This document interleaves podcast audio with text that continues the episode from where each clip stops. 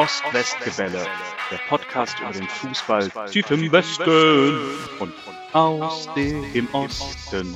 Aktuelles, Abwegiges und Anekdoten über Borussia Dortmund und Union Berlin.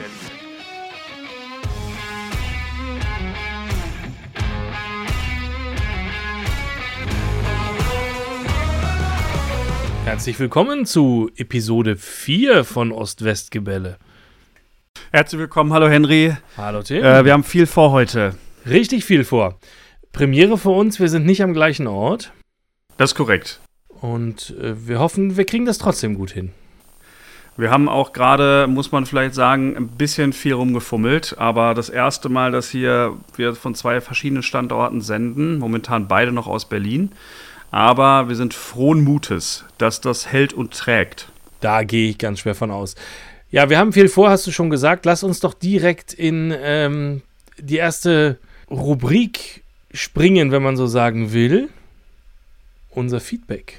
Das machen wir. Ich glaube, du startest gleich mit deinem Kollegen Marc. Der hat uns ein bisschen Feedback gegeben. Er hat Feedback gegeben insofern, als dass er immerhin als Frankfurter gesagt hat, er würde uns zum Einschlafen hören. Oh, also zum Einschlafen im Sinne von, er schläft sofort ein, oder? Das so genau habe ich gar nicht gefragt, aber viele Grüße. Marc schläft mit uns ein. Muss ich sagen, ist eigentlich ein positives Kompliment, hat mir meine Freundin auch gemacht. Äh, sie ist nämlich auch eingeschlafen.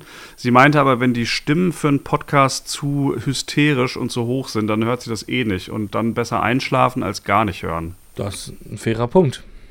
Machen wir weiter mit äh, Holger. Holger ist ein Freund von mir aus Marburger Zeiten, äh, der VfL Bochum-Fan ist seit Geburt und äh, die rasen ja jetzt auch auf die 40 Punkte zu. Holger hat gesagt, ich hätte Unrecht, es würde wohl ein Derby geben, auch wenn Schalke nicht in der ersten Bundesliga ist. Ähm, und er bezog sich da sicherlich auf den VfL Bochum, denn wie ja alle wissen, liegen die beiden Städte auch nebeneinander. Es ist also im Prinzip auch ein regionales Derby. Ich möchte an der Stelle aber Holger widersprechen, weil ich glaube, dafür braucht es einfach gewachsene Derby-Strukturen und so eine solide Feindschaft. Dafür ist mir der VfL Bochum zwar kultig, aber noch zu niedlich. Ja, okay. Ich weiß nicht, ob man das als Bochumer gerne hört. Holger, ihr seid niedlich. Ich bin ja immerhin ge gebürtiger Bochumer, also wenn einer das sagen darf, dann ich. Fairer Punkt. Dann weiter, Torben und Philipp. Tom und Philipp, ja, Torben einfach ein großes Shoutout. Er hat uns ein bisschen Technik geliehen und ähm, sonst würde das hier überhaupt nicht funktionieren. Äh, Philipp hat uns ein bisschen Feedback gegeben, ähm, fand ich auch super und äh, danke. Sehr gut. Christian hat mir Feedback gegeben oder uns zugeschickt, Freund von mir, und hat uns ein bisschen, ja, als, als äh, verklärte Romantiker hingestellt und an unseren Realitätssinn appelliert. Wir haben ja in den ersten Episoden ein bisschen auf Geschäftsmodelle und, und, und ja, wie, wie geht's weiter in der Zukunft der beiden Vereine, Transfers und so weiter uns eingeschossen. Und ähm, ich, ich würde das einfach mal so vorlesen beim BVB sich hinzustellen und zu sagen, das Geschäftsmodell fände man eigentlich klasse, aber man möchte dann doch so zwei bis drei Meisterschaften pro Dekade haben. Also Tim, das glaube ich geht an dich. Das sehe ich irgendwo zwischen Klinsmannscher Halluzination und Lehman Brothers. Wahrscheinlich letzteres, wenn man sich vorm Spiel noch schnell mit Aktien des Favoriten eindeckt. Also ich, da muss ich, muss ich einhaken, es geht noch länger, das Zitat, ne? Aber, also A hatte absolut recht. Ich muss aber dazu sagen, ich habe ich habe in einem nicht Liemannschen Maß Aktien gekauft. Eine. Ähm, zu, ungefähr. Äh, zudem äh, sind die stark im Minus, ähm, wobei das wird dafür sprechen, dass ich was dafür tun muss. Nee, ich finde es aber, ich find's aber äh, interessant und äh, vor allem relevant. Ähm, ich habe heute gelesen, dass der FC Bayern 150 Millionen Euro mehr für seinen Kader ausgibt, also im Prinzip mehr Gehälter zahlt. Mhm. Ähm, und möglicherweise ist da was dran, was an dem, was Christian sagt. Also zwei, drei Meisterschaften meint ich aber auch nicht von gesprochen zu haben. Ich wäre bei einer schon froh. Also für mich ist es voll okay, wenn in den Jahren zwei, drei Meisterschaften in den nächsten 10, 20 Jahren mal so sozusagen so abfallen und das Geschäftsmodell so weiter bleibt. Aber ich glaube nicht, dass das passiert. Insofern braucht man sich da ja keine Gedanken machen. Wir machen mal kurz mit Christian weiter. Ich kriege ja auch mein Fett weg. Bei Union mag es richtig sein, dass das Geschäftsmodell Fußball romantischer ausgelegt ist als der Bundesliga-Durchschnitt und auch, dass das Stadion seinen Namen in nächster Zeit nicht verlieren wird, gehe ich mit. Aber sich gegen Eckenwerbung oder Halbzeitunterhaltung zu wehren, klingt eher nach dem Parteiprogramm der Linkspartei als nach einem Businessplan und ich möchte wissen, wie viele Prozent bei der Auswahl Deutsche Wohnen auf der Eckfahne oder Kruse weg sich nicht für Erstes entschieden hätten. Ja, Und was sagst du, Henry? Ja, faire Punkte natürlich alles. Ähm, ich glaube, also man muss dazu sagen, Christian ist auch Eintracht-Fan, genau wie Marc. Und wenn man im Commerzbankstadion spielt, dann ist das vielleicht, oder im Deutsche Bankstadion, ich weiß gar nicht, wie das jetzt heißt, dann ist das vielleicht, hat man sich da ein Stück weit dran gewöhnt. Ich glaube tatsächlich, wenn ich eine Spieltagsbefragung mache unter den Stadiongängern, Parteiprogramm der Linken hin oder her, Deutsche wohnen auf der Eckfahne oder Kruse weg, dann ist wahrscheinlich Kruse weg tatsächlich das Ergebnis bei den Unionern. Das ist wirklich verrückt, aber es ist doch relativ fußballromantisch. Und man darf nicht vergessen, Oliver Runert, der Manager unseres Vereins, ist Politiker der Linken, was vielleicht gar nicht so klar ist, aber der äh, sitzt in, in Iserlohn im Stadtrat für die Linke tatsächlich. Ja, das, das habe ich gelesen. Ähm, ich habe in, in dem ähm, äh, Wir werden ewig leben gelesen, ähm, habe aber auch gelesen, dass äh, ihr dass natürlich die Erwartungshaltungen irgendwann einfach wahnsinnig steigen, ne? dass man dann schon, da ging es irgendwie um die Aufstiegssaison, dass man dann mit 20 Punkten ähm, schon nicht mehr zufrieden war zur Halbzeit, also in der Winterpause und so. Ähm, das wird ein Thema, oder? Also ich meine, das wird ein Thema, was euch wahrscheinlich auch noch die nächsten Jahre begleitet. Das ist ein definitives Thema, was uns, was uns natürlich begleiten wird. Ja, Anspruchshaltung oder Anspruch hatten wir ja in den letzten Episoden auch schon oder in der letzten Episode auch schon. Na klar ist das ein Thema. Und wenn ich jetzt, ähm, hieß es ja zunächst mal, Knoche hätte nicht verlängert, weil er ähm, nicht wisse, wie der Kader in der Zukunft aussehe, dann schreit das ja auch danach, dass auch die Spieler, die jetzt da sind und Leistungsträger sind, natürlich auch den Anspruch ganz klar formulieren, dass diese Mannschaft auch wettbewerbsfähig aufgestellt sein wird in der Zukunft. Das heißt auch, ich glaube, der Anspruch, Platz 14 oder 13 zu erreichen, im nächsten Jahr auch nicht reichen wird, offensichtlich bei der Zusammenstellung des Kaders jetzt oder beim Zusammenhalten des Kaders. Und naja, klar, ich merke es ja an mir selber. Ja, jetzt sind wir an Platz 7 wieder dran. Du hast eine realistische Chance auf Europa und irgendwie willst du es ja auch haben. Heißt aber nicht, dass ich dafür alles eintauschen würde. Also, wenn ich irgendwann aufwache und es fühlt sich alles an wie bei Hertha und jede Ecke hat einen Sponsor und in der Halbzeit macht der lokale Privatradiosender irgendwelche Spiele auf dem Rasen, ja, dann ist es eben ist nicht mehr meine Union. Das ist die Gretchenfrage, Henry. Wenn, wenn irgendwann dein Name gerufen wird über das Mikrofon, Henry, des Stadions, die Frage, gehst du dann runter auf den Rasen und schießt den Elfmeter gegen, keine Ahnung, das Moskottchen rein oder nicht?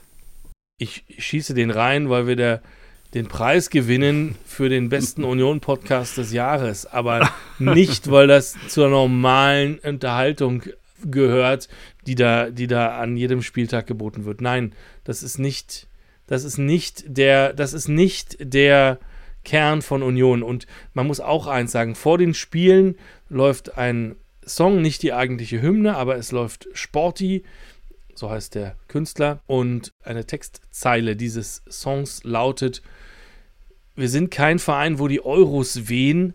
Die richtig dicke Kohle hat hier noch nie einer gesehen und die Mannschaft weiß, dass wir da hinter ihr stehen und wer das nicht kapiert, der soll zu Hertha gehen. Und das ist übrigens ein Song, der ist deutlich älter als die Windhorst-Investition, aber das ist schon ein bisschen, das ist eine ganz klare Abgrenzung zum, zum Ultrakommerz. Okay, ich werde dich, äh, ich werde dich an deinen oder euch an deinen Worten messen, ähm, aber erstmal. Und Christian wir, ganz sicher auch. Ja, genau. Erstmal sagen wir Danke, Christian. Ähm, ich bin gespannt, wie sich das entwickelt. Du hast noch was von Patrick mitgebracht. Ja, Patrick hat uns auf Instagram geschrieben. Patrick, Hörer der ersten Stunde und Feedbackgeber der ersten Stunde, hat nach der letzten Episode auf Instagram eingefordert, mehr Optimismus im Meisterschaftsrennen äh, an den Tag zu legen. Das ging wohl an mich. Und mit Meisterschaftsrennen meinte er vermutlich nicht Union, sondern die Schwarz-Gelben. Das war vor dem Leipzig-Spiel, oder? Ja, ja, das war direkt nach dem nach der Veröffentlichung des, des, der letzten Episode, vielleicht nach dem Mainz-Spiel schon, aber definitiv vor dem Leipzig-Spiel, auch vor dem Köln-Spiel. Ja. Also das hat sich wohl erledigt. Ich hoffe, du warst trotzdem höflich zu ihm bei Instagram. Ich habe gar nicht, ich habe nicht weiter drauf geachtet. Ich glaube, ich habe da nur ein Herzchen dran gemacht. Ich habe mich gefreut, dass wir Feedback kriegen.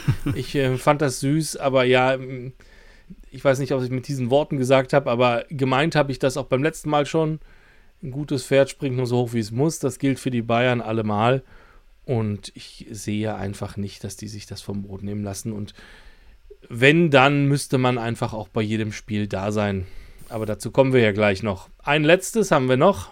Ein letztes haben wir noch, und zwar das Feedback von Dennis zum Thema Hertha. Da geht es nochmal drum. Hallo ihr beiden und Grüße in euren Podcast den ich gerade gehört habe und mit Verwunderung festgestellt habe, dass ihr von der Idee Felix Magath eher wenig begeistert wart, so dass ich dachte, da muss ich mal was dazu sagen. Ein Felix Magath ist jemand, der in meinen Augen das Wort Feuerwehrmann auch erfunden hat. Wenn ihr euch mal die Vita anguckt, die er als Trainer hatte, seht ihr, dass äh, er Vereine übernommen hat, äh, Nürnberg, Frankfurt, HSV, Stuttgart, die in ähnlichen, sogar schlechteren sportlichen Situationen waren, als es wir aktuell sind. Und immer es geschafft hat, einen Weg zu finden, die Mannschaft unten rauszuführen. Und äh, sogar in den Folgejahren oder im Folgejahr äh, sie ins Pokalfinale geführt hat, äh, zum Pokalsieg geführt hat, also zumindest äh, deutlich nach oben geschoben hat, bis er dann zu Bayern gegangen ist, ist dort das erste Mal, also das erste Mal ist Bayern mit ihm äh, zweifacher äh, Doublesieger geworden ist dann zu Wolfsburg gegangen. Gut, die Geschichte kennt ja, kennen wir alle mit dem direkten Meisterschaft. Klar, er ist jetzt seit äh, ein paar Jahren draußen. Ich glaube, 2017 hat er aufgehört, in, in China Trainer zu sein, hatte dann noch sein Projekt hier mit Flyer Alarm äh, bei den Würzburger Kickers und irgendeinem Verein in Österreich. Das war wohl nicht so erfolgreich, bis er dann eben nochmal nach, nach, äh, bei Fulham war, wo er ja auch seinen jetzigen Co-Trainer kennengelernt hat, ähm, Mark Fotheringham. Und ähm, in meinen Dunstkreis in meiner WhatsApp-Status, Gruppen, Hertha-Fans, Freunde, wie auch immer, war die, ähm, die, die Überraschung groß und auch die Freude groß, ähm, dass er zu uns kommt. Und deswegen ähm, kann ich das tatsächlich so bestätigen, wie ihr das gesagt habt, dass die äh, Freude beim im, im Hertha-Kreis äh, groß war. Und man muss halt überlegen, wer hätte jetzt anders kommen können? Wer tut sich das an? Und unter der Prämisse, finde ich, passt Felix Magath wie kein zweiter in die Situation. Und ich glaube an ihn und ich denke, dass wir mit ihm den Abstieg, nicht Abstieg schaffen werden und hoffe von euch nicht eines Besseren belehrt zu werden. Ansonsten macht weiter so. Alles cool. Ich höre euch weiter, auch wenn ihr weiterhin äh, nicht allzu viele positive Worte über die olle Dame im Westen äh, verliert. Höre ich euch trotzdem weiter und bleibt, wie ihr seid. Howie! Ja, super spannendes Feedback. Vielen Dank auch an Dennis. Ganz, ganz spannende Sache. Ja, wer soll es denn sonst machen? Es würde sich ja sonst keiner antun. Das ist ja auch was, das hatte ich ja auch gesagt. Ansonsten natürlich eine sehr spannende Einschätzung. Ich bin gespannt, ob das so aufgeht, ehrlich gesagt. Auch nach den letzten beiden Spieltagen habe ich nach wie vor massive Zweifel also es ging natürlich auch alles super lustig los, ne, mit Magath verpflichtet und dann erstes Spiel unter Magath hat Magath Corona und dann aber trotzdem gewinnen. Aber nach dem Sieg gegen, gegen Hoffenheim war das ja, ist ja alles sofort wieder zusammengebrochen und eigentlich sieht es düsterer aus als je zuvor. Und ja, dann kommen ja auch diese, diese Elemente rein mit der, der Investor, macht öffentlich, äh, äußert er Kritik am Präsidenten Gegenbauer und so weiter und will den loswerden und alles noch in der laufenden Saison. Und ich frage mich ja ganz ernsthaft, also während ich davon ausgehe, dass bei Union äh, Oliver Runert jetzt schon dabei ist, die Mannschaft für die nächste Saison zusammenzustellen, frage ich mich ja ganz ernsthaft als Freddy Bobic, welchen Spieler, also du musst ja mit dem Klammerbeutel gepudert sein, welchen Spieler kannst du denn jetzt davon überzeugen, zur Hertha zu wechseln? Das ist natürlich super irre. Zumal du nicht weißt, in welcher Liga du spielst. Das Geld scheint alle zu sein. Große Sprünge wirst du nicht mehr machen können. Aber Halleluja, ich möchte den Job auch nicht haben. Also ich bin noch nicht ganz sicher, dass das aufgeht, aber wenn dann, ich freue mich aufs Derby. Eieiei. Eieiei, ich habe auch ein sehr mulmiges Gefühl, vor allen Dingen, wenn man jetzt auf die Tabelle blickt und sich anguckt, wie der letzte Spieltag gelaufen ist. Da haben ja auch die Konkurrenten unten eigentlich alle irgendwie gepunktet. Ähm, und ja, sieht sehr, sehr düster aus für Hertha, Platz 17. Ich bin mir auch nicht sicher. Ich befürchte, wir werden beide kein Derby sehen nächstes Jahr, aber festlegen will ich mich noch nicht. Bei Schalke ist die Messe noch nicht gelesen, wenn wir jetzt im, im aktuellen Saisongeschehen sind. Schalke spielt, glaube ich, noch gegen alle, die vor Schalke sind in der ja. Tabelle und es kann Vor schon noch gut passieren. Also wahrscheinlicher Schalke als der HSV. Ja, vor allem, weil ich glaube, St. Pauli jetzt gerade ein bisschen schwächelt, ne? Und der HSV ja auch irgendwie nicht mehr mitläuft. Das heißt, Bremen ist noch da und Darmstadt. Also ähm, Schalke ist, glaube ich, ähm, ist, glaube ich, wahrscheinlicher als Hertha, meinst du, ne? Also oder als der HSV insgesamt. Ja, also alte Hamburger Weisheit, Frühling ist, wenn der HSV den Aufstieg verspielt. Und das klappt ja wieder. Ich, ich befürchte, dass nächstes Jahr äh, wieder kein Hamburger Team in der ersten Liga spielt. Aber man das wäre schade, weil ich, ich finde schon, dass St. Pauli hat eine Saison gespielt und ich eine gute Saison gespielt, nach, denen ich, nach der ich es St. Pauli gönnen würde, auch aufzusteigen, zumal das auch einfach der sympathischere Hamburger Verein ist. Und irgendwer muss ja aufsteigen. Ich bin mir nicht sicher, Henry, ob du dir das nächste Saison auch noch wünscht. Also, erster Grund, ich bin immer noch sauer weil wir aus dem DFB-Pokal ausgeschieden sind. Äh, also bin ich nie unvorbelastet. Aber ich habe ja schon mal erwähnt, ich glaube, ähm, Union ist halt einfach ein cooler Kultverein und ich befürchte, wenn St. Pauli auch in der ersten Liga spielt, irgendwie gräbt man sich da gegenseitig das Wasser weg. Das ist so ein bisschen meine Angst. Aber wir werden es sehen. Wir werden es sehen. Auf in die aktuellen Spiele.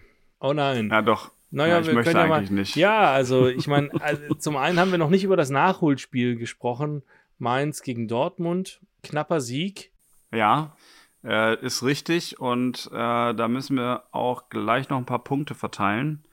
Äh, machen wir das später, Henry, oder machen wir das jetzt? Das können wir auch jetzt direkt machen. Okay, warte mal kurz. Dann habe ich hier für dich die Tippergebnisse. Und zwar Mainz ist ja ähm, 0-1 ausgegangen, also der BVB hat 1-0 gewonnen in Mainz und wir haben getippt 1-3, also ich, und du hattest gewürfelt 1-3. Mhm. Ähm, wir lagen beide daneben. Na gut, aber also richtiger Sieger heißt für beide jeweils zwei Punkte. Das ist korrekt. Also wir lagen nur äh, in Sachen Tordifferenz und richtiges Ergebnis daneben, haben beide zwei Punkte. Und dann habe ich hier noch auf dem Zettel Bayern Union. Hm. Ja. Das ging ähm, 4 zu 1 aus. Das ging 4 zu 0 aus. ja, leider ja. Ich habe 4 zu 1 getippt. Du hast 4 zu 1 getippt und ich habe, ich, ich, ich mag ja nicht sagen, ich habe es ja, ich hab's dir ja gesagt, aber ich habe 4 zu 0 getippt. Das ist korrekt. Ja. Du hast mir auch während des Spiels noch irgendwie Nachrichten geschickt dazu. Ich habe dir während des Spiels Nachrichten geschickt, weil du ja auch dann nicht glaubtest, dass das denn das Ende sein könnte. Genau. Ja, ich habe noch mehr an, das, an euer Tor geglaubt als du. Aber es sei dahingestellt. Naja, ich, also dass das kein Sieg mehr wird, war eh klar. Dass es am Ende, wir haben eh so ein schlechtes Torverhältnis. Ich glaube auch, das Torverhältnis wird in der Tabelle nichts ausmachen. Dann wollte ich lieber die Tippspielpunkte. Das sieht ihr ähnlich. Das sieht ihr ähnlich. Na gut. Das letzte Spiel, äh, was wir getippt haben, ist der erste FC Köln gegen den BVB. Da hatte ich ein 1 zu 3 getippt, du ein 1 zu 2 und am Ende hat Dortmund die Meisterschaft da verspielt mit einem 1 zu 1. Das ist vermutlich korrekt. Äh, also wenn sie es da noch nicht verspielt haben, dann ja in der Woche danach. Aber ja, da gibt es wohl keinen Punkt für niemanden. Genau, in der letzten Woche hatten wir ein bisschen was zu tun. Das heißt, äh, wir haben die Spiele nicht getippt, beziehungsweise machen den Podcast jetzt eine Woche später. Äh, es hat nicht anders funktioniert. Deswegen Union Köln, Dortmund, Leipzig haben wir nicht getippt. Mhm. Aber wie ist es ausgegangen? Wie ist es gelaufen? Das ist also für, für mich okay. Ähm, Union hat Köln 1 zu 0 geschlagen, verdient. Wir müssen gleich über das Spiel reden, aber ich glaube, du hast den, den größeren Druck auf dem Kessel. Dortmund-Leipzig 1 zu 4. Eine bittere, bittere Klatsche. Und ich habe wie immer mir die Expected Goals angeschaut. Wer nicht mehr weiß, was das ist, dem sei die letzte Episode empfohlen. Aber aus Expected Goals 0,88, also ich würde mal auf 1 runden, zu 1,13 müsste man auch auf 1 runden, ein 1 zu 4 zu machen. Das ist natürlich ein großes Kunststück. Das heißt, das Spiel war von der Qualität der Chancen in der Summe eigentlich fast ausgeglichen. Aber Halleluja, das war es wohl nicht. Vom Ergebnis her und bitteschön. Es macht mich ehrlich gesagt fast noch wütender, weil ähm, damit ja so ein bisschen was dran ist an der, an dem Zitat oder beziehungsweise den O-Tönen, die Mats Hummels nach dem Spiel gegeben hat. Ähm, also er war ja vor dem Sky-Mikrofon und hat da behauptet, äh, dass das Spiel eigentlich ausgeglichen war und dass es auch gut irgendwie 2-1 für Dortmund hätte ausgeben, ausgehen können. So wörtlich hat er es nicht gesagt, aber hat auf jeden Fall behauptet, das war mal wieder irgendwie Pech und ähm, ja, meine Güte, mag sein, wenn Dortmund in Führung gegangen wäre, weißt du, dieses hätte, würde, könnte, das geht mir irgendwie tierisch auf den Sack, weil ja. das so ein bisschen die einzige das ist Erklärung auch, ist. Ich finde das auch zu einfach. Also es gibt ja diesen, ja. es gibt ja diesen Spruch, immer Glück ist Können. Ja, genau. Und die also, Frage ist halt, was ist dann immer Pech? Ja, das ist, äh, das ist nicht können, ne? Also nach der Logik ähm, ist da irgendwas, was fehlt. Ja. Ähm, was mich am meisten enttäuscht hat, das, das muss ich von vornherein mal sagen. Also, das war ja das erste Spiel, was wieder vor ausverkauftem Haus war. Mhm. Ähm, die Fans waren da und es war einfach eine geile Atmosphäre. Ich glaube, ich nehme auch allen ab, dass sie sich darauf gefreut haben was ich mir gewünscht hätte, wäre irgendwie, dass das so ein, so ein Moment gewesen wäre, wo irgendwie so ein Team Spirit entsteht. Also, wir haben in der letzten Folge lange darüber geredet, was kommt in der nächsten Saison, welche Transfers passieren, ist der Trainer noch der Richtige? Ja. Man hätte doch jetzt mal sagen können, pass auf, scheiß auf das, was nächste Saison passiert. Wir sind jetzt hier für sechs Spiele noch zusammen. Äh, wir haben jetzt hier wieder volles Haus. Der Haaland ist irgendwie wieder da und es ist auch egal, was der nächstes Jahr macht. Äh, lass uns an einem Strang ziehen und man hat nichts davon gesehen. Also wirklich gar nichts. Und äh, das war so die größte Enttäuschung für mich. Mhm. Kann ich, kann ich sehr, sehr gut verstehen. Und ich glaube, dass da, ja, ich will nicht sagen wegschenken, aber ich habe schon den Eindruck, das Ding ist, das Ding ist gelaufen, auch mental habe ich den Eindruck ist der Drops weitestgehend gelutscht, auch bei der Mannschaft jetzt. Die Hälfte weiß, dass sie verkauft wird oder hat schon einen neuen Vertrag unterschrieben. Und die andere Hälfte weiß ich auch nicht, was, was die machen. Die tun ja, das, schon ja. mal nicht wehtun für die neue Saison oder so. Ich, ich weiß es ehrlich gesagt nicht. Es ist vielleicht unfair, aber ich habe nicht den Eindruck, dass, dass, dass da 100% abgerufen werden. Das ist einfach von Woche zu Woche wieder das Gleiche. Ich verstehe es, ich verstehe es nicht, ich gebe dir absolut recht, aber ich verstehe es eben nicht ganz, weil ähm, man kann ja sagen, klar, man ist irgendwie schon mit dem ja, Kopf irgendwie in der nächsten Saison oder beim neuen Verein und in Verhandlungen, aber auf der anderen Seite ist es doch so, die haben doch auch alle so ein bisschen irgendwie ihre Ehre, also das hoffe ich zumindest, und auch irgendwie Bock. Ähm, und daher wäre so ein gemeinten Mannschaftsgeist im Sinne, kommen wir ziehen jetzt die sechs Spiele nochmal durch, nehmen das hier vielleicht als Turnier. Also kann man sich ja 100 Stories irgendwie dazu ausdenken. Wäre meines Erachtens einfach irgendwie gut gewesen, hätte ich schön gefunden. Ähm, Realität sah so aus, es gab wieder irgendwie Undiszipliniertheiten, siehe Emre Can. Ähm, es gab irgendwie von, von Haaland, äh, gibt es ja in den Zeitungen und im Internet täglich mehr Einsatz als irgendwie auf dem Platz. Ähm, ach ja, das war einfach enttäuschend. Ja, ich habe hab eine Frage zu Haaland oder zur Mannschaft insgesamt. Wenn du der Trainer wärst und du siehst von Woche zu Woche diese Performance und du hast einfach den Eindruck, einige der Spieler, denen kannst du eigentlich die ganze Woche lang erzählen, was du willst, die ziehen einfach nicht mit. Warum spielen die noch? Warum spielen die wieder? Halland geht sowieso, die Ablöse ist auch festgeschrieben, ist eigentlich völlig egal, ob der jetzt noch die letzten sechs Spiele spielt. Warum spielt da nicht Mukoko oder Tigges von Anfang an und du sagst, ist doch jetzt auch alles egal. Wir sind, also in der Champions League sind wir sicher, Meister werden wir sicher nicht mehr. Und jetzt lasse ich die Leute spielen, auf die es nächstes Jahr ankommt und die Bock haben. Hm. Ja, also ich, ich also zum Beispiel ähm, bei Hazard würde ich dir absolut zustimmen. Das kann ich nicht verstehen.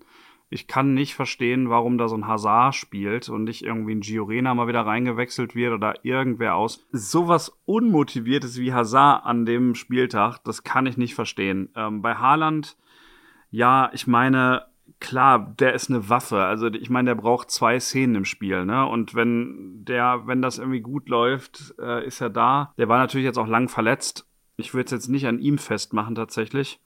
Aber es ist so, das Gefühl, dass da einfach elf Ich-AGs auf dem Platz stehen. Mhm. Und der Trainer das ja auch irgendwie vorlebt, weißt du, es ist ja selber eine Ich-AG. Also es ist ja selber irgendwie so ein Rose, der von Gladbach gekommen ist und das ist halt einfach keine Mannschaft für mich und das hat man jetzt, finde ich, ziemlich deutlich gesehen. Mhm. Ja. Ja, Patrick, ich bin aufs Feedback gespannt. Ich auch, Patrick. Es tut mir leid, dass ich das heute so vernichtend sagen muss, aber ich war echt enttäuscht. Ich habe es mir auch ganz angeguckt und war irgendwie total motiviert und mir hat meine Güte, also ich will ja gar nicht sagen, dass dann irgendwie Brand eingewechselt wird und wieder nur im Halbfeld irgendwie hin und her vor dem Strafraum rumläuft und so diese ganzen Sachen mag ja auch mal irgendwie sein. Und das Spiel war sicherlich besser als das Union-Spiel. Also äh, ich habe mir die, die erste Halbzeit Union Köln bin ich fast eingeschlafen. Da war echt nicht viel. Aber ich meine, wenn man solche Möglichkeiten hat, wenn man solche technischen Möglichkeiten hat, dann muss man die doch auch irgendwie gewinnbringend einsetzen. Aber. Denkst du dir so?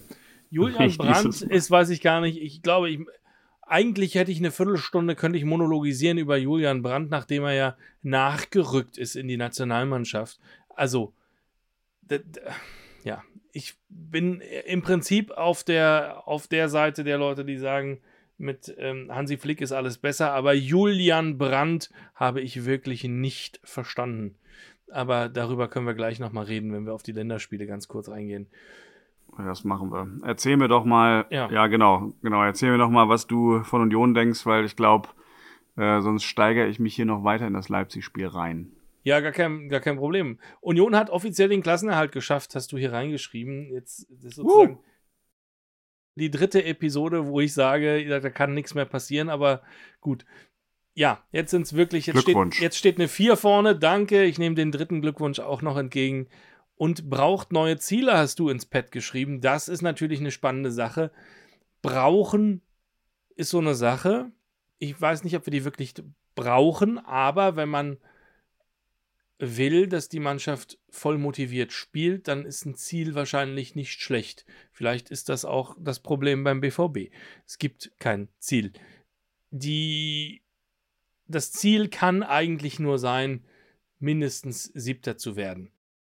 Es ist auch nicht unmöglich. Das Restprogramm ist nicht leicht, aber jetzt auch nicht so, dass du nur noch die Großen spielst. Wir spielen zum Beispiel. Und ihr habt den direkten ja. Konkurrenten geschlagen, ne? Also das. Äh wir haben den direkten Konkurrenten, also das war ja ein Sechs-Punkte-Spiel, wenn du sowas so sagen willst, genau. Wir haben den direkten Konkurrenten geschlagen und naja, jetzt kommt Charlottenburg, das ist machbar. Dann kommt Eintracht Frankfurt zu Hause, das ist im Prinzip nochmal ein direkter Konkurrent. Dann geht es nach Markranstädt. Mhm. Dann kommt Fürth zu Hause, das ist ein Pflichtsieg. Dann kommt Freiburg auswärts, das kann sich auch würfeln, das Ergebnis. Und dann kommt Bochum nochmal zu Hause. Da musst du eigentlich vier Siege noch holen aus den letzten sechs Spielen. Und damit hättest du es dann eigentlich. Da bin ich mir sehr sicher. Ich glaube nicht, dass einer mehr holt. Ich glaube nicht, dass Köln mehr holt. Ich glaube nicht, dass Frankfurt mehr holt. Damit wären wir mindestens siebter. Hoffenheim ist drei Punkte weg plus das viel bessere Torverhältnis. Also sagen wir mal vier Punkte weg. Aber Siebter sollte absolut im realistischen Rahmen sein und das muss auch das Ziel sein eigentlich. Zwei Fußnoten dazu. Ich glaube, ähm, dass Dortmund ja eigentlich ein total gutes und lohnenswertes Ziel vor dem Spieltag noch hatte. Ähm, jetzt gebe ich dir absolut recht. Ähm, bei Union bin ich auch optimistisch. Ich hoffe, da kommt dieser Spirit, von dem ich gerade gesprochen habe, jetzt noch zu tragen.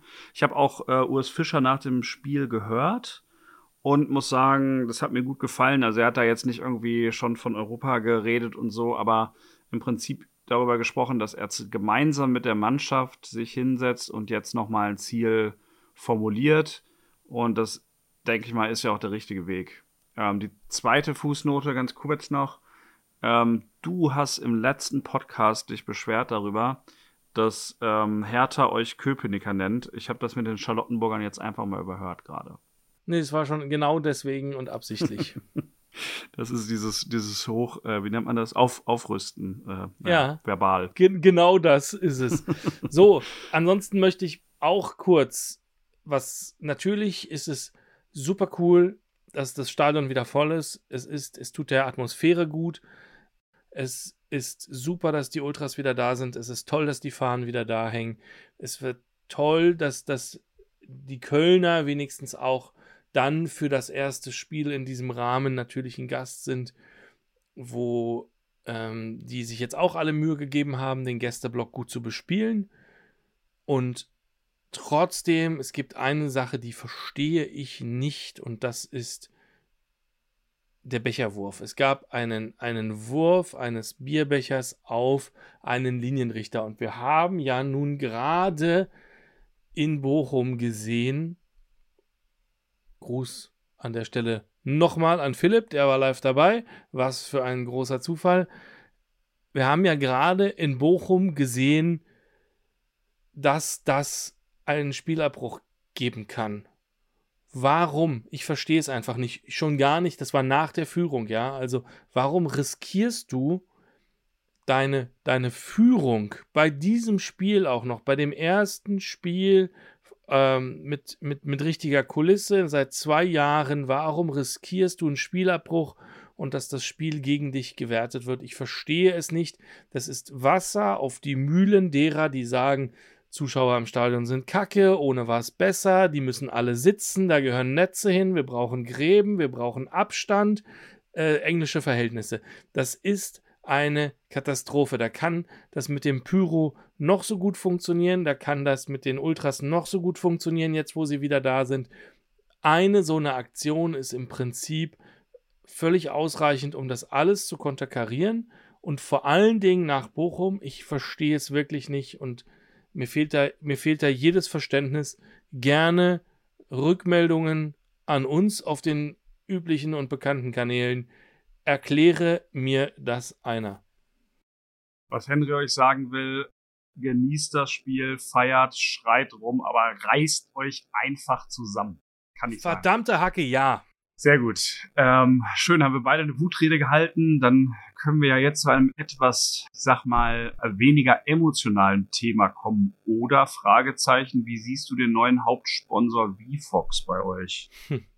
Ja, spannende Sache. Gruß an Christian an der Stelle nochmal. Wir haben uns nach drei Jahren unseres Immobilienvereins, äh, unseres Immobilienkonzerns auf der Brust entledigt. Beziehungsweise, ich weiß nicht, vielleicht hatten sie auch keine Lust mehr oder waren nicht bereit, entsprechendes Geld auf den Tisch zu legen. Man muss das ja auch realistisch sehen. Aber in der Zukunft, ab der nächsten Saison, steht auf der Brust ein Unternehmen, das ich viel, viel besser finde und das ich besser tragen kann. Wir hatten das auch schon mal ganz kurz erwähnt. Die sind nämlich bisheriger Amel-Sponsor. WeFox wird auf die Brust rutschen und Hauptsponsor werden.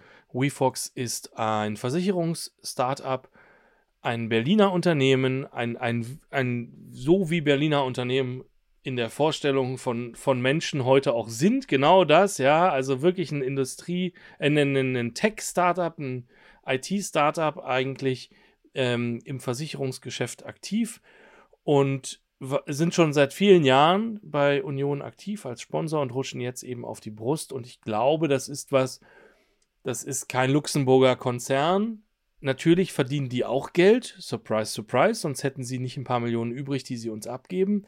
Aber ja, es ist halt ein Berliner Unternehmen, es ist ein Start-up und es zeigt so ein bisschen, jetzt wird es halt wieder kritisch. Ich glaube, Union hat in den letzten Jahren, das hängt damit zusammen, dass wir einfach der coolste Verein in der Stadt sind, natürlich sehr viel neue Fans gewonnen im Lager oder in, in, in den Kreisen derer, die in solchen Unternehmen arbeiten. Das trifft mich ja auch und ich sehe das bei meinen Kollegen auch. Union wird schon als hipperer Verein wahrgenommen als als Hertha. Ja? Das heißt, wenn man nach Berlin zieht, aus Stuttgart, aus dem Emsland, aus Innsbruck oder aus Dortmund, aus Dortmund, aus Marburg, ja, oder auch aus äh, aus Griechenland, aus Italien, aus Portugal oder aus Mumbai. Wenn ich mich, wenn und ich mich hier überhaupt noch als hippen Fan bezeichnen darf. Aber, nee, aber wenn man, ja, wenn man hierher zieht und, und, und Fußball grundsätzlich mag, dann kann man sich, die, die Leute gucken sich jeden Verein einmal an und bleiben eher an Union kleben. Das ist ja so. Ja, und absolut.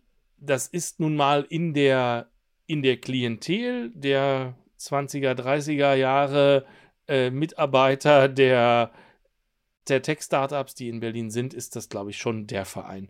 Und finde ich ja eine, sicher ja, eine, ich absolut. Ja. Sag ruhig. Ja, nee, nee, also eine, eine Identifikationsname, Brand, Marke, WeFox definitiv in dieser Szene. So, jetzt müssen wir nur das mit der veganen Wurst natürlich nochmal diskutieren. Absolut. Ich, äh, du findest es also eine gute Entwicklung. Ich kann da, ich will da auch gar nicht widersprechen. Ich finde es eigentlich auch irgendwie ganz schön, wenn das auch für Berlin steht. Die Frage ist nur, was zahlen sie denn? Das weiß ich tatsächlich nicht. Äh, ich weiß es auch nicht, deswegen war es vielleicht eine, war es vielleicht eine Eigentorfrage. Ähm, aber dahinter steckt ja die Idee, der ehemalige Sponsor, äh, das war ja ein Immobilienfonds. Ja. Mit dem Namen Around Town. Around Town, da gab es ja auch viel Kritik dran. Ja. Ähm, und ich hätte jetzt einfach eingeschätzt, dass die ja irgendwie finanziell wahrscheinlich besser aufgestellt sind als WeFox. Wobei die Versicherungsbranche ja jetzt auch nicht am Hungertuch nagt. Nein, tut sie nicht. Die sind auch gut finanziert, wie das so ist als Startup und hoch bewertet und am Ende. Steckt denn, steckt denn ja. hinter WeFox eigentlich ein großes Versicherungsunternehmen? Meiner Meinung nach nein. Also das ist tatsächlich ein Startup, äh, sehr gut finanziert, ja, also da stecken natürlich verschiedene Investoren dahinter. Aber also wer sich nicht auskennt mit der Tech-Startup- und Investorenszene, da können wir mal einen separaten Podcast drüber machen. Aber grundsätzlich steckt da kein großer Konzern dahinter. Und das ist, also ich finde das deutlich sympathischer als Around Town und mir fällt spontan auch nicht viel ein, was sympathischer wird und im realistischen Bereich liegt. Das muss man ja eben auch sagen. Berliner Pilsner wird nie auf die Brust drucken und da ist einfach, es gibt kein, kein, keine Zielgruppe außerhalb des, des, der Stadtgrenzen von Berlin für dieses Produkt und da ist, glaube ich, auch seitens, und da steckt ein großer Konzern dahinter, äh, seitens Dr. Oetker meiner Meinung nach auch nicht das Interesse da, entsprechend viel in die Werbung für dieses Produkt zu stecken und da müsste man dann halt auch kritisch hinterfragen, warum wollen wir Berliner Pilsner haben. Also das ist das, wovon immer alle schwärmen, aber da steckt nun mal wirklich ein großer Konzern dahinter inzwischen. Und ja, dass hier irgendwie gesagt, so ein, so ein regionaler Biobauer, ich hatte das ja mal äh, scherzhaft gesagt vor zwei Episoden, äh, auf die Brust kommt äh, und hier 5 Millionen oder was weiß ich im Jahr auf den Tisch legt, das können wir uns halt alle abschmatzen. Das heißt, ich glaube, das ist das Optimum eigentlich dessen, was man als Union als Trikotsponsor in der ersten Liga haben kann. Wir hatten auch schon mal die Berliner Stadtreinigung, aber das war nun mal in der dritten Liga. Jetzt gibt es hier noch ein bisschen Wasser in den Wein. Ähm, ähm, und zwar sehe ich gerade, dass das Unternehmen in der Schweiz gegründet wurde. Aber nun gut, es sitzt in Berlin und äh, ja. ich habe auch äh, gesehen, dass die über die Vertragsmodalitäten, also über die Zahlung jetzt erstmal nichts gesagt haben. Ähm, von daher können wir ja. das hier auch nicht besprechen. Woher, Aber, also gut. das ist halt, das liegt am Standort Berlin, ja. Es ist ein wahnsinnig interessanter und attraktiver Standort für Unternehmensneugründungen. Das ist halt so, die Gründer kommen nicht immer aus Berlin. Das geht auch meinem Arbeitgeber so. Ähm, mein Chef ist auch kein gebürtiger Berliner. Ich glaube, das, das kannst du dem, dem Unternehmen nicht zum Vorwurf machen. Dann wollen wir es dabei belassen. Wir schauen mal, wie sich das entwickelt und wie lang das dann geht. So wie ich das hier lese, ist das erstmal auf drei Jahre angelegt. Oder hast du da eine andere Zahl? Nein, da habe ich, das ist die gleiche, die gleiche Info, die ich auch habe. Genauso lange war es auch mit Around Town. Und das halte ich für, für, eine, plausible, für eine plausible Zeitangabe. Wozu es auch keine Informationen gibt, also genau äh, wie zu der Zahl ist das Thema Design das Ding. Da haben wir in der vergangenen Folge drüber gesprochen. Die Dortmunder designen ja mit Hilfe der Fans ihr Trikot für die nächste Saison. Der Wettbewerb ist jetzt abgeschlossen. Es ist ein Trikot ausgewählt worden, aber Puma und der BVB halten sich so lange bedeckt, bis das wirklich äh, durchdesignt ist und finalisiert ist. Und daher, äh, Wettbewerb ist zu Ende, aber es gibt noch kein Trikot, was man sehen kann. Mhm. Okay. Hast, hast du eine Ahnung, äh, oder weißt du das zufällig, wann immer die Trikots der neuen Saison veröffentlicht werden? Bei großen Vereinen ist es ja, hat sich das ein bisschen eingeschlichen, kann ich mich erinnern, dass am letzten Spieltag oder am letzten Heimspiel im Trikot der neuen Saison gespielt wird. Wir, Union, haben das in der letzten Saison nicht hinbekommen. Ich weiß nicht, ob das in Zukunft anders gemacht wird, aber das war ja schon immer so ein bisschen so, da kann man die dann für den maximalen Preis irgendwie und künstlich verknappen und dann schon raushauen. So, und da man ja auch drei Trikots veröffentlichen muss, das, das streckt man dann ja über den gesamten Sommer. So, ja, also dass die Leute auch mindestens dreimal Gehalt kriegen in der Zwischenzeit. Man veröffentlicht die auch nicht alle gleichzeitig, aber das Heimtrikot hat sich bei den meisten großen Vereinen ja tatsächlich eingeschlichen zum letzten Spieltag und davon gehe ich auch aus, dass das die Deadline ist, die Dortmund hier ähm, haben wird. Denke ich auch. Ähm, und ich bin gespannt. Die Favoriten haben wir euch ja in der letzten Folge genannt. Hört gerne nochmal rein. Und wir machen weiter mit der Länderspielnachlese. Also was betrifft uns eigentlich oder was hat uns eigentlich in der Länderspielpause betroffen, Henry?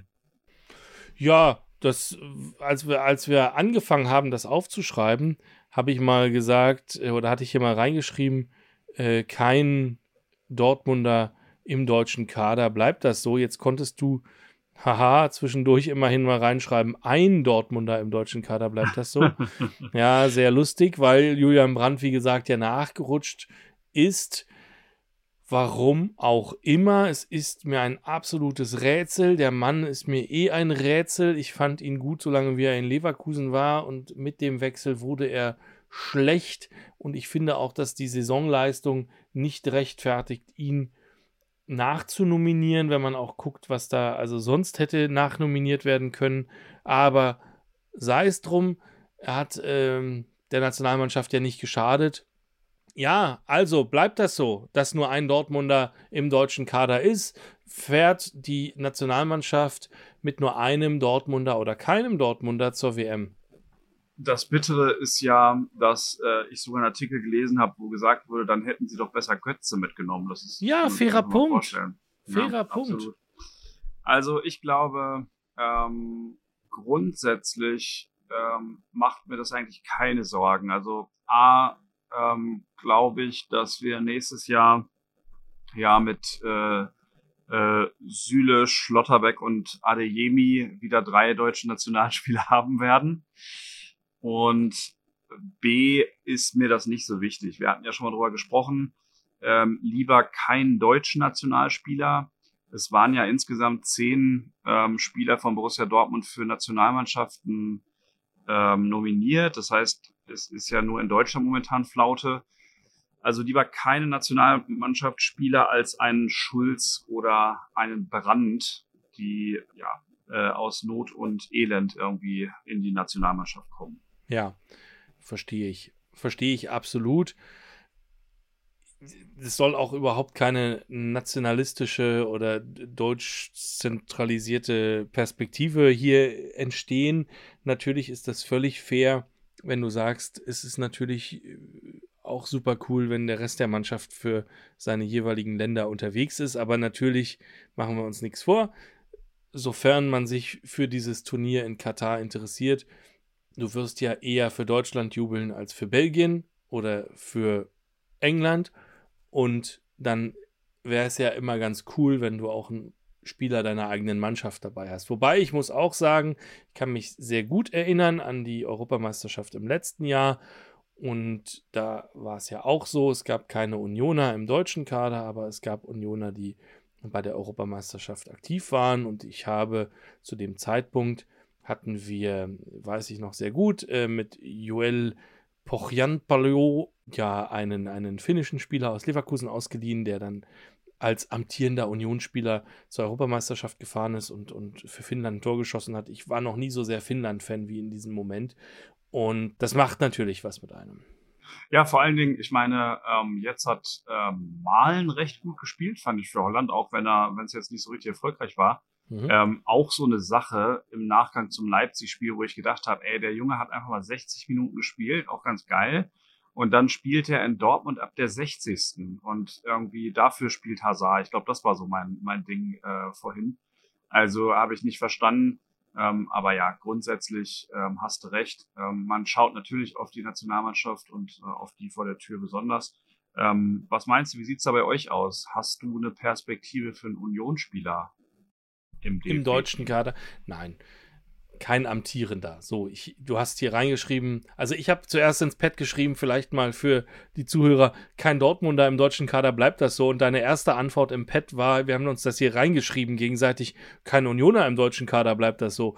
Also natürlich Touché und ich hätte aber gesagt, es gibt gefühlte Unioner. Und jetzt beanspruchst du Schlotterbeck schon für euch. Ich hätte als gefühlten Unioner auf jeden Fall auch erstmal Schlotterbeck aufgeführt und gesagt, der ist eigentlich in, für mich fühlt er sich immer noch an wie ein Unioner. Der war halt mal einmal Unioner, immer Unioner, der war halt mal bei uns und das ist natürlich ein Thema. So, und ich glaube auch, dass wir noch erleben werden, dass Robert Andrich Nationalspieler wird und dass Marvin Friedrich Nationalspieler wird.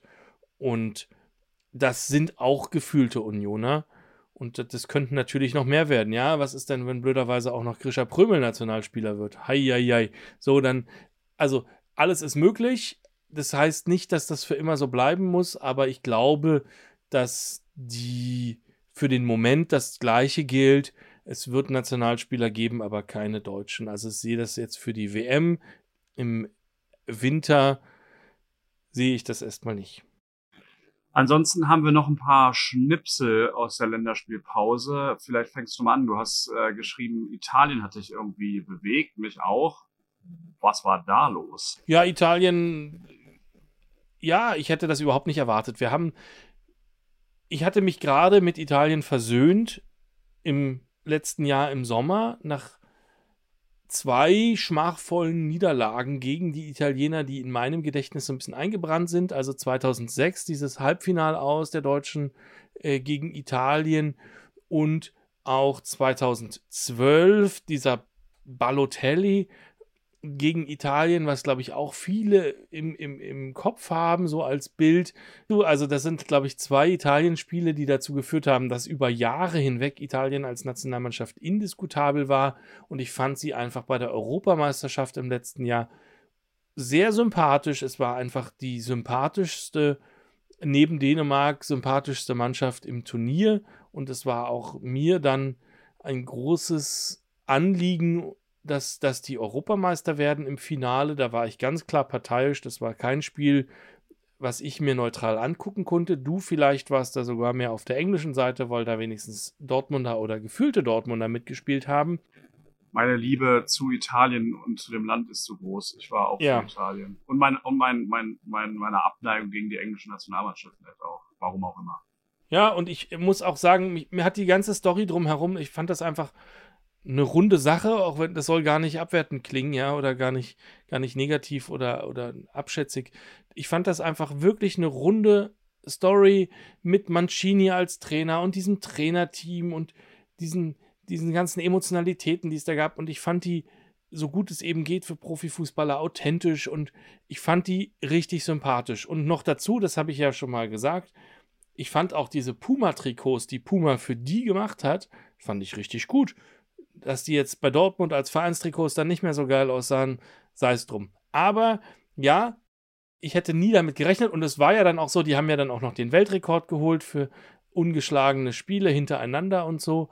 Und äh, ich hätte natürlich nie darauf getippt, dass die diese Mannschaft es dann nicht schafft, sich für die Weltmeisterschaft zu qualifizieren, ja. Ja, das ist so äh, auf Jahre unschlagbar, oder wie hat es der Kaiser Franz gesagt? Das ja. fällt einem manchmal in den Rücken. Du hast gesagt, ähm, sympathisch, äh, wer auf jeden Fall noch sympathisch ist, das ist Christian Eriksen, den hast du hier reingeschrieben. Der ist nach neun Monaten wieder zurückgekehrt in die Nationalmannschaft. Jeder erinnert sich, glaube ich, noch an den Herzstillstand bei der Europameisterschaft. Mhm. Und dann hat er gleich seine erste Bude gemacht. Und hat gleich getroffen für Dänemark. Also was für, ein, was für eine Story. Auch definitiv, also wirklich, kann, also anders als sympathisch kann man das gar nicht nennen. Diesen, diesen Typen, diese, diese Mannschaft, ich habe auch mit Dänemark gar nicht so viel verbunden mit der Nationalmannschaft. Also natürlich 92 Europameister, Dennis Steinemeit und so. Aber schon da haben die mich eigentlich gar nicht gepackt. Dann die 20 Jahre seitdem schon mal gar nicht. Letztes Jahr natürlich mit diesem äh, Vorfall, mit dem Herzstillstand von Eriksen auf dem Platz, äh, war ich auf einmal, also schon vor allen Dingen nachdem Deutschland dann ja auch raus war, ich war für eine Runde auf jeden Fall Dänemark-Fan aber ja, also Christian ja. Eriksen, der dann auch den Verein wechseln musste, weil er in, in dem Land, wo er gespielt hat, in Italien, dann nicht spielen durfte mit dem Herzschrittmacher und bla bla bla. Also was da alles dranhängt und jetzt dann tatsächlich für Dänemark wieder aufzulaufen und zu treffen, Hut ab. Das ist geil. Ich war letztes Jahr in Dänemark zufällig, ähm, als die Europameisterschaft war. Und es war schon sehr emotional. Ich erinnere mich erst noch an die Bilder von Delaney und ja ähm, um den Spieler und äh, als dann sozusagen die Herzmassage durchgeführt mhm. wurde, drumherum standen und das Drama, aber auch an den großen Zusammenhalt. Also wir waren in irgendeiner Kleinstadt, dessen Namen, deren Namen ich nicht mehr kenne. Aber ähm, selbst da in der allerkleinsten Kommune hatten die irgendwie so ein Public Viewing aufgebaut und alle Dänen waren da und ja, also mich freut's für ihn, mich freut's für ganz Dänemark, finde ich eine coole Geschichte. Finde ich auch. Wirklich richtig cool. Und Länderspiel-Nachlese, letzter Punkt. Noch ein gefühlter Dortmunder. Absolut. Otto Addo sprichst du an. Otto Addo ähm, spreche ich an. Genau, als erster Ghana ist er sowohl als Spieler äh, bei der WM als auch als Trainer. Und äh, jetzt muss ich erstmal hier bekennen und zugeben, ich hätte dir nicht sagen können, dass der als Spieler äh, bei der WM war. Ähm, klar, äh, ich erinnere mich und äh, Otto Addo ist ähm, auch irgendwie neben vielen anderen Legionären irgendwie ähm, auf jeden Fall tief im kollektiven Gedächtnis. Ich gönn's ihm, er ist ein total äh, sympathischer Typ, ist ja gleichzeitig neben seiner Trainertätigkeit auch ja bei äh, Dortmund schieß mich Jugend, tot. Jugend ja, irgendwas? Koordinator, ich meine auch, genau. Ähm, das das wird uns auf die Füße fallen. Ähm, und hat sich jetzt, glaube ich, mit zwei Unentschieden für die WM irgendwie qualifiziert. Also einfach eine kuriose und sehr coole Geschichte. Ja, ich war auch überrascht. Äh, die scheinen die Auswärtstorregel noch zu haben in Afrika.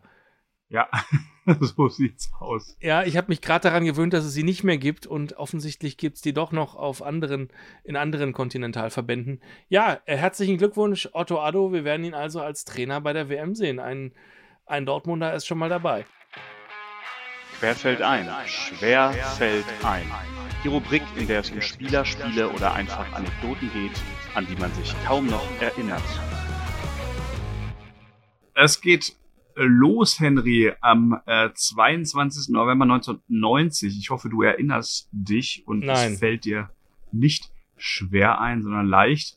Ähm, hatte der Undertaker sein erstes im TV ausgestrahltes Wrestling-Match. Ich weiß gar nicht, bist du überhaupt ein Wrestling-Fan? Wir haben vorher nicht drüber gesprochen.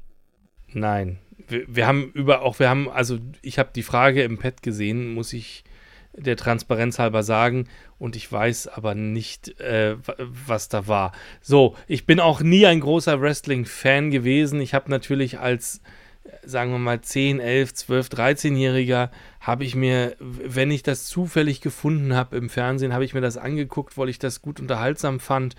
In der Bravo wurde auch erklärt, dass das alles choreografiert ist und nicht echt. Das hat mich nicht davon abgehalten. Ich fand einfach dieses Entertainment-Paket irgendwie ansprechend, aber ich war nie Fan von irgendwem. Ich wäre wahrscheinlich, hättest du mir gesagt, zähl mal, zähl mal zehn Wrestler auf, wäre ich auch auf den Undertaker nicht mehr gekommen. Also nein, da, ich kann mich nicht erinnern, dass am 22. November der Undertaker sein erstes im TV ausgestrahltes Match hatte. Aber wahrscheinlich ist das auch gar nicht die Frage. Nein, es hat mich einfach nur getriggert, weil ähm, ich kann mich noch gut dran erinnern. Ich bin auch kein riesengroßer Wrestling-Fan gewesen, aber ich war mit meinem Stiefbruder und meinen Eltern damals zum ersten Mal in den USA. Äh, Shoutout an Florian an der Stelle. Und ähm, wir haben Wrestling-Karten gesammelt und damals war ja so der Undertaker, Hulk Hogan und äh, wie auch immer. Also irgendwie ähm, habe ich so gedacht, so krass, wie lang äh, das, wie lang er diese Karriere hatte. Also es waren ja irgendwie über 30 Jahre jetzt.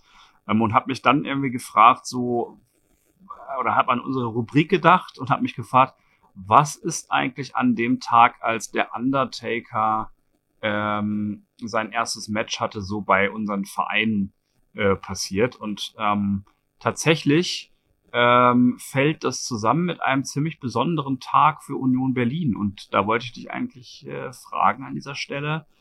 Kannst du dir vorstellen, welcher Tag das ist? Leider überhaupt nicht. Ich bin mit Daten eh nicht gut. Und der 22. November 1990, ganz ehrlich, ich habe keinen blassen Schimmer. Ich kann ein bisschen rumspekulieren und vielleicht kannst du warm oder kalt sagen. Okay. Ist es das berühmte Freundschaftsmatch gegen Hertha? Nein. Das war eine sehr konkrete, das war eine sehr konkrete Warm- oder Kalt-Frage. Ja, Aber es okay. ist sehr kalt. Ah, okay, ab jetzt wird's, ab jetzt wird's warm oder kalt. Hat es überhaupt mit einem Spiel zu tun oder geht es eher um eine politische Entscheidung oder irgendwas, was. Nein, also es hat nicht mit einem Spiel zu tun. Mhm. Politisch? Kann man so sagen, ja, zumindest vereinspolitisch. Aha. Vereinspolitisch. Ach du meine Nase. Also, ich muss mich da wirklich annähern, ja. Also 1990, 22. November 90, also schon nach dem 3. Oktober 90. Das heißt, das Land ist schon vereint. Es gibt die DDR nicht mehr. Es gibt aber noch diese DDR-Liga, die ihr letztes, ihre letzte Saison zu Ende spielen muss. Warm, warm. Und Union spielt aber, meine ich in Erinnerung zu haben, gar nicht in der ersten Liga in dieser Saison. Das ist auch korrekt.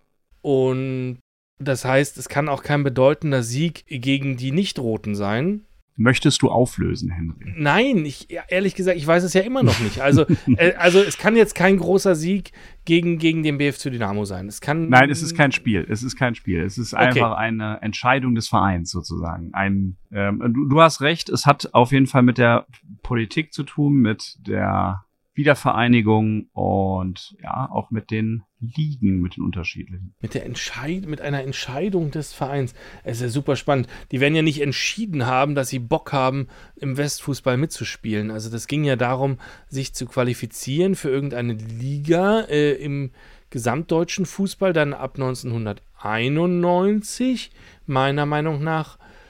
Aber Gedächtnis, jetzt wird schon grau. Es und, ist auch schwierig. Es ist auch und, sehr schwierig. Also, ähm, aber ja. da, da wird ja jetzt im November 90 keiner gesagt haben, wir gewinnen jetzt gegen keine Ahnung wen, äh, Fürstenwalde, ähm, damit wir und ansonsten, nein, ich weiß es wirklich nicht. Hilf mir. Also, ich helfe dir gerne. Ähm, vielleicht noch mal eine Frage, vielleicht kommst du dann drauf, sonst löse ich es auf. Mhm. Ähm, was muss man denn machen, um überhaupt die Möglichkeit zu haben, in einer westdeutschen Liga zu spielen? Man braucht eine Lizenz. Das ist korrekt. Und wie bekommt man die? Man beantragt die. Das ist richtig, aber bei wem? Beim DFB. Absolut. Und wem tritt man dann wohl bei, wenn man eine Lizenz braucht? Dem DFB. Absolut richtig, Henry. Union Ganz ist am 22. Klar. November 1990 dem DFB beigetreten. Ehrlich gesagt am 21. November 1990, also einen Tag vorher. Aber es ist der erste Tag in der Vereinshistorie, in äh, der Union Berlin im DFB war, ja. Okay, Sorry, dass ich das vergessen hatte. es dürfen sich gerne alle melden, die ehrlich, ganz ehrlich das gewusst hätten aus dem Kopf. Ohne Google. Übrigens, äh, ich glaube, äh, da bist du nicht der Einzige. Das war sehr schwierig. Übrigens äh, ist mir dabei aufgefallen, ihr hattet auf eurer Union äh, also auf der offiziellen Seite des Vereins, früher mal einen Reiter Vereinsgeschichte. Der ist momentan nicht aktiv und leitet auf eine nicht funktionierende Seite. Ich weiß nicht, ob da gerade Geschichtsklitterung betrieben wird. Lass uns mit Blick auf die Uhr nicht über die Webseite reden. Okay. Ich, das wird die nächste Wutrede. Okay, dann machen wir das in der nächsten Folge vielleicht. Kommen wir zur nächsten Rubrik. Die Bücherecke. Für alle, die im Stadion oder am Stammtisch noch einen draufsetzen wollen. Henry, was hörst du eigentlich für Podcasts, wenn du nicht zum wiederholten Male unseren eigenen Podcast hörst? Hm, also. Also bezüglich natürlich Union Berlin ähm, nicht, nicht alle Podcasts, du musst jetzt nicht alle Podcasts aufzählen. Das äh, schränkt die Sache natürlich sehr ein. Ich hatte ja, als wir gesagt haben, wir sind schon in den Top 40 der deutschen Fußball-Podcasts angekommen, gesagt, alleine bei Union gibt es ja mehrere, die sich thematisch, monothematisch damit beschäftigen. Hm. Ja, da gibt es einige und wenn man die alle hören will, dann hat man auch richtig was zu tun. Da ist zunächst mal der Platzhirsch Textilvergehen. Textilvergehen ist ein großer Blog, die äh, auch jeden Tag bloggen und sehr lesenswert, Spielanalysen machen, Taktikanalysen machen, Vereinspolitik sich anschauen, eine gute Abdeckung haben über auch die Jugend- und Frauenmannschaft und ähm, ja, einfach einen, einen sehr hörenswerten Podcast auch haben mit leicht wechselnder Besetzung, aber höre ich sehr gerne und ist eine klare Empfehlung. Ich weiß gar nicht, ob das schlau ist, die Leute jetzt zu einem Podcast zu leiten, aber das machen wir einfach mal. Also Textilvergehen höre ich, dann gibt es Kick An. Kick An ist äh, eine, ähm, ja, eine weniger aufwendige Produktion, aber die gibt es auch schon eine ganze Weile und die machen das auch gut, die Jungs. Und ähm, man hört einfach, die schneiden nicht so viel wie wir und die haben mal ein sehr cooles Intro und Outro produziert. Aber ähm, ansonsten machen die eine Spielnachbesprechung, sind da auch äh, super schnell und also super schnell nach dem Spiel immer dran, ähm, immer am Tag danach, werden manchmal getoppt in der Geschwindigkeit von einem Podcast namens Taktik und Suff. Ich denke, damit ist eigentlich der, der Inhalt des Podcasts ist damit klar verraten. Dann gibt ja. es noch die alte Podcasterei, also in Anlehnung an die alte Försterei, die alte Podcasterei. Und es gibt auch noch Wir Union vereint. Die sind beide nicht so ähm, spieltagsaktuell, also eher in unserer Richtung aktu äh, eher in unserer Richtung unterwegs. Und ähm, Wir Union vereint auch mit, äh, mit prominenteren, also prominenteren in Anführungszeichen, aber mit Gästen, die sinnvolle Sachen sagen können. Aber alle fünf durchaus hörenswert für Leute, die sehr viel Zeit haben. Aber als allerersten sollte man natürlich immer unseren hören. Absolut Ost-West-Gebälle ist auch mein Lieblingspodcast. Ja, siehst ähm, du, und bei euch so? ja, genau. Bei uns ähm, gibt es wahrscheinlich äh, Podcasts wie Sand am Meer. Ich habe nicht den kompletten Überblick, aber zumindest drei, die ich persönlich höre und auf jeden Fall empfehlen kann. Ähm, das ist einmal ähm, und äh, für mich der beste Podcast, äh, der Ruhrnachrichten BVB Podcast, also äh, der Podcast eines einer Tageszeitung, die es mhm. in Dortmund immer noch gibt. Ähm, ist im Prinzip ein journalistischer Podcast, der sich nur mit dem BVB beschäftigt, ist ziemlich gut gemacht, ähm, kommt jede Woche, ist also auch aktuell und ja, die machen das mit viel Witz, ähm, gibt auch ein paar Dönekes zwischendurch, ist nicht so trocken, ähm, das macht Spaß und genau. Ähm, ist allerdings, wie gesagt, kein Fan-Podcast. Ähm, der beste Fan-Podcast, äh, den es gibt, finde ich, ist Aufe Ohren von schwarzgelb.de. Also das ist ein Fanmagazin, was es so seit mhm. 2000 gibt. Und ähm, ja, der macht Spaß zu hören. Das, da kriegt man einfach die Fansicht äh, irgendwie ganz gut mit. Ähm, manchmal ist der, wie bei uns, äh, ein bisschen lang, aber da arbeiten wir ja alle fleißig dran. Und äh, dann gibt's noch von Süd, also im Prinzip von der Südtribüne aus dem Herzen Dortmunds, auch ein Podcast, der sich auch mal mit so politischen Themen beschäftigt, wie was machen eigentlich äh, oder was dürfen eigentlich Frauen in der Fanszene? Mhm. Äh, sind die da gleichberechtigt? Und äh, ja, macht Spaß, die drei zu hören und genau, hört mal rein. Ähm, aber bleibt vor allem hier. Da ist das Ding. Schon verschollen geglaubt und doch wieder aufgetaucht. Devotionalien, Fanartikel und einfach alles, was sich zu unserem Verein bei uns angesammelt hat. Ich sehe hier Feuerzeuge, beziehungsweise ja. ein Feuerzeug. Genau. Das ist tatsächlich der brauchbarste Artikel des Zeughauses, wenn du Lisa fragst, die mit Fußball gar nichts anfangen kann. Und es ist sehr gut, dass es das inzwischen gibt. Dann, ich muss vielleicht ein Stück weiter ausholen. Es gab früher einen einzigen Fanartikel bei Hertha BSC, den ich gut fand, weil der richtig nützlich war. Und das war dieses Sturmfeuerzeug. Dieses Sturmfeuerzeug von Hertha, das ist richtig, richtig solide. Es sind eigentlich wirklich ganz tolle Sturmfeuerzeuge, weil sie, naja, es sind Feuerzeuge, die dem Wind standhalten. Und wenn man mal draußen Feuer anmachen möchte, dann sind das sehr nützliche Utensilien. Es war immer sehr ärgerlich, dass man dann diese Hertha-Fahne dabei hatte. Und ähm, seit dem Bundesliga-Aufstieg gibt es sowas endlich auch von Union und es sind richtig tolle Dinger und ich kann die sehr empfehlen. Das ist tatsächlich ein Haushaltsgegenstand, der es geschafft hat, hier auch regelmäßig benutzt zu werden. Lisa benutzt die super gerne und äh, ja, die sind tatsächlich sehr sinnvoll, sehr solide, robust und äh, ja, in hübschem Schwarz gehalten. Du siehst es ja gerade vor dir und ähm, echt, äh, echt ein gutes Ding. Ja, sieht gut aus, ist kein äh, Benzinfeuerzeug, sondern es ist ein, wie soll man das sagen, Gas, aber so ein, so ein Sturmfeuerzeug ja. halt, ne? Ja, genau. Genau. Ähm, also es ist äh, jetzt kein, genau, es ist nicht so ein Military-Ding, was ja viele Leute haben. Es wiegt jetzt auch nicht so eine Tonne. Das heißt, wenn du dir das in die Jackentasche steckst, dann, dann hängt auch die Jacke nicht direkt schief. Ja, es gibt ja viele Leute, die haben diese Metalldinger, die man dann wieder befüllen muss und saukompliziert, sehen toll aus, können aber am Ende auch nichts. Dann hast du dieses Rädchen, wo ja so ein Feuerstein immer noch irgendwas macht und so. Das ist hier alles nicht so. Das ist ein Druckfeuerzeug und es macht einfach sofort Feuer. Man muss da jetzt keine große Kraft anwenden oder irgendwas oder darauf hoffen, dass die Feuchtigkeit in dem Ding irgendwie besonders gut liegt. Nein, gar nichts. Das Ding kann auch über Nacht draußen bleiben und funktioniert am nächsten Tag trotzdem. Man kann es nicht nachfüllen aber es ist super und es hält auch eine Weile. Das ist schön. Danke für den Tipp, Henry. Äh, das gibt es sicherlich im Zeughaus zu kaufen. Das war jetzt ein ja, richtiger Werbespot. Ne?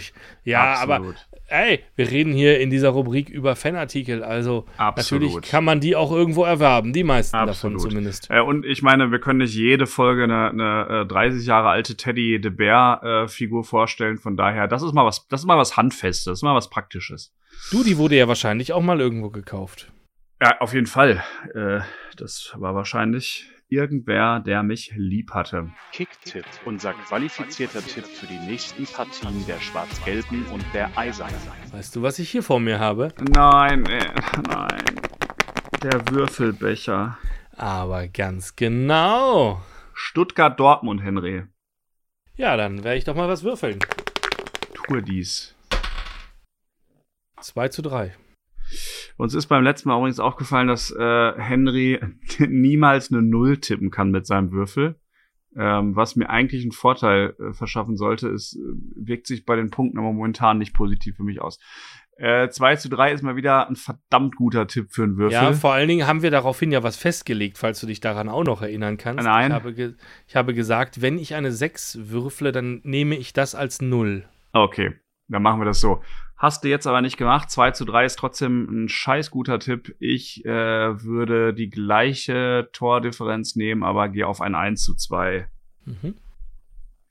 Hertha Union, das Derby steht an. Ja, das Derby steht an. Das brauche ich nicht würfeln in der desolaten Verfassung, wie die alte Dame ist gehe ich davon aus, dass wir einen Sargnagel in die äh, Hertaner Fanseele reinrammen müssen.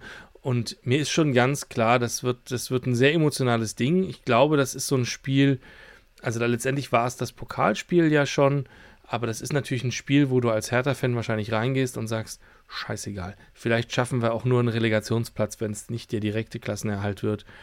Aber bitte, bitte, bitte, liebe Mannschaft, wir müssen wenigstens das Derby gegen Union gewinnen. Für Union ist es, glaube ich, die einmalige Chance, drei Derbys in einem Jahr zu gewinnen mit dem Pokalspiel. Und ich glaube auch, dass die Mannschaft alles verstanden hat und das auch tun wird. Insofern gehe ich von einem umkämpften Spiel aus, gehe aber auch davon aus, dass Union jetzt gegen Köln, es hat ja ein bisschen Rückenwind gegeben, hoffentlich, das sollte ähm, möglich sein, da jetzt was mitzunehmen, also Körperlichkeit ausspielen wird. Und ähm, ich gehe von einem 2 zu 3 auch da aus, aber für Union. Boah, ich bin hin und her gerissen. Ich habe dir jetzt nochmal zugehört und das auf mich wirken lassen.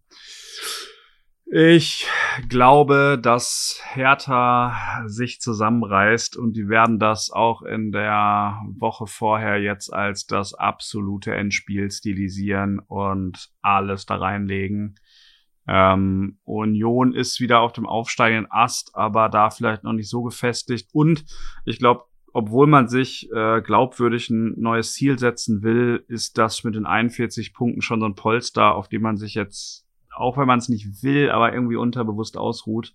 Ich würde auf ein 2 zu 1 für Hertha tippen.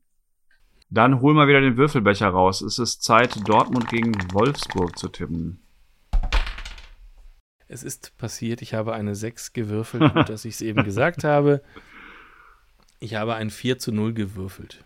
Für Dortmund? Ja. Ah, verdammt, ey. Ja, das ist wieder nicht schlecht. Ich ähm, glaube, Wolfsburg ist wahnsinnig schwach. Die haben ja jetzt gegen Augsburg verloren. Äh, Dortmund muss jetzt irgendwie eine Reaktion zeigen nach dem Leipzig-Spiel. Ich bin bei einem 3 zu 1. Und dann bleibt noch Union gegen Frankfurt. Ja, 1-0. 1-0. Da würde ich eher ein Unentschieden sehen. Ich glaube, Frankfurt ist ziemlich stark. 1-1. Henry, das war's an der Stelle. Wir haben das tatsächlich in einer Stunde 15 oder noch ein bisschen mehr geschafft. ja, gut gemacht. Und Absolut. wir hatten ja schon gesagt, es gab hier eine gewisse Verzögerung, die hing damit zusammen, dass familiär ein bisschen was los war. Und ich weiß nicht, ob du was sagen willst, aber die aufmerksamen Sucher nach unseren Namen, haben das vielleicht schon rausgefunden und die, die uns ein bisschen kennen, die wissen das eh. Es gibt noch einen zweiten Podcast von mir allein und ähm, dort gibt es eine Verabschiedungsfloskel, die ich immer verwende. Die habe ich gar nicht selber erfunden, sondern die stammt von meinem Opa. Und Opa Speedway ist in den letzten Wochen verstorben.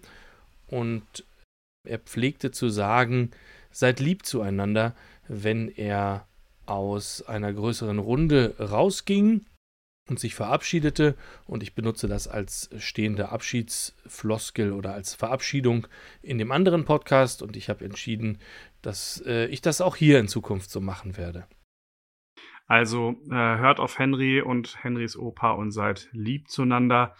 Ich äh, möchte die Folge meiner Oma aus Bochum widmen, die leider auch verstorben ist. Und ähm, ich meine, immerhin in einer VfL Bochum-Saison, also in der ersten Liga. Und ich glaube, äh, dass meine Oma die Worte deines Opas äh, genauso teilen würde. Von daher, seid lieb zueinander.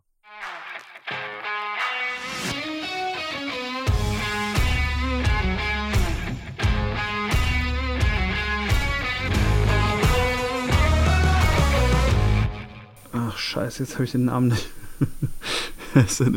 Ach, scheiß drauf.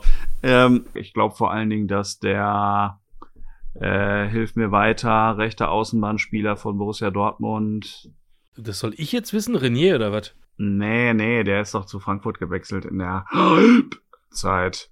Wir werden das hier alles schneiden. Mir fällt der Name gerade nicht ein, aber ich glaube, der macht ein Tor.